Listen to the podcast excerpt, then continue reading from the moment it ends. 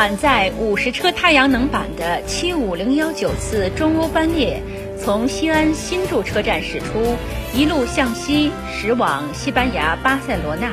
全程约一万两千公里。据悉，这是首次开行的西安到巴塞罗那的中欧班列。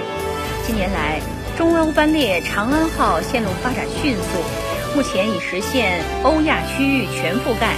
西安至巴塞罗那班列开行后，中欧班列西安开行已达十四个国家、四十四个城市，开行线路十五条，图定班列数量稳居全国前列。截止四月七日，今年共计开行中欧班列西安七百三十六列，